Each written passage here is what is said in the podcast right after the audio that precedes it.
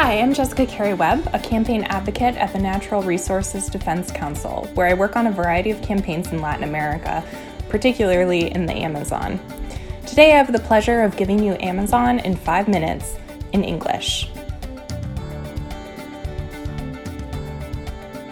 June 5th, 2020 is World Environment Day, and it's the first day that we're airing Amazon in five minutes. Beginning this week, we're bringing subjects from Amazonia Latitude's website for you to stay on top of important social, environmental, and human rights issues from the region. We also have some great music tips. This week's is Chico Malta, a name for you to pop into Google and find out more. He's a composer and singer who talks about life in the Tapajós region. A descendant of the Munduruku and the YY, Chico Malta has two albums available on the internet on producer, on producer Fabio Cavalcanti's website. Make sure to write down these names. The song here is Curimbo, in the voice of Chico Malta and recorded with a group from do Chão, a Curimbo Roda movement. Dança batendo palma, a convida pra dançar. Vem movimentar saia a cabeça de seu pai. And now let's look at some ongoing issues for you, listener, from Amazonia in five minutes. This week's highlight from Amazonia Latitude is the article Offensive Against the Forest in Uncontrollable Pandemic, which addresses the Bolsonaro government's environmental protection policy, which mainly affects the Amazon and its people. Among the setbacks of this government is the Decree Number 9, which excludes indigenous lands that are not in the last stage of recognition from the land management database, thus facilitating non indigenous occupation and invasion in these territories. In April, after a major operation to combat illegal mining in the Amazon, two of the main IBAMA inspectors were exonerated by the Bolsonaro government. Coordinated by these two civil servants, the IBAMA team was clearing deforestation in the Ituna-Itatá indigenous land which has been invaded by non Indigenous people. A week later, the Presidency of the Republic, by decree number 10.344, submitted federal environmental protection agencies and entities to the command of the armed forces. IBAMA and ICMBio lost their operational powers and started saluting the military, who now define how and where there will be inspections. On May 12th, the 11 regional ICMBio coordinators were also dismantled. In their place, only five were created, with only one remaining in the Amazon. At ICMBio today, the presidency and general management positions are held by military police officers from Sao Paulo.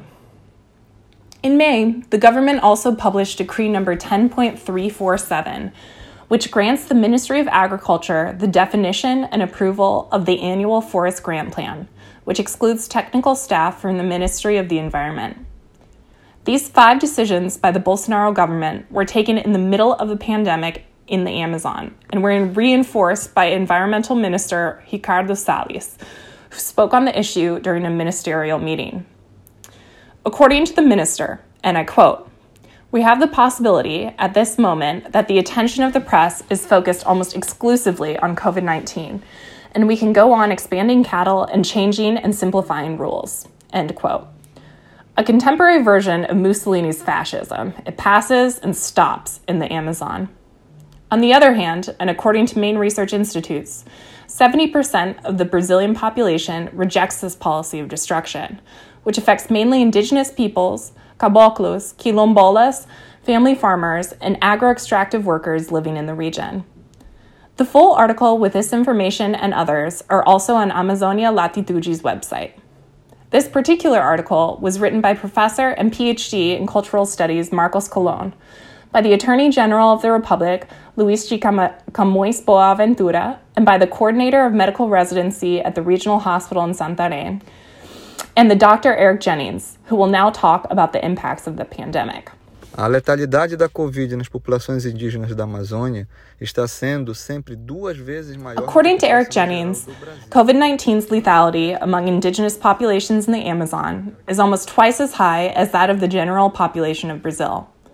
If there is no reversal of this data, these data trends, this will characterize a genocide.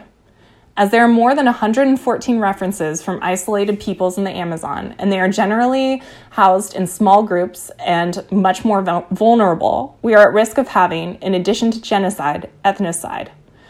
The big problem is that, in addition to the loss of life, these indigenous populations are losing their elderly, who are a source of knowledge and who are a source of pride for the ethnic groups, and who are also a reference and identity for these populations. The loss of life for these communities is much more impactful than for the rest of society. Our Munduruku brothers, Amancio Acelino Chief Vicente Sasa, a solar electrician, Rubão, founder of the Amazon Lutherie School Workshop, and Father Bruno Sechi.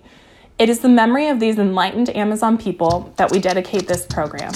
And to the sound of Cobra Grande, music by Chico Malta, we wish you all a lot of courage and willingness to continue on. Noite escura chuvosa, canoeiros temem navegar. O perigo nas águas aumenta. Pra quem se atrever a enfrentar as ondas, trovões e relâmpagos. Ideal pra boiuna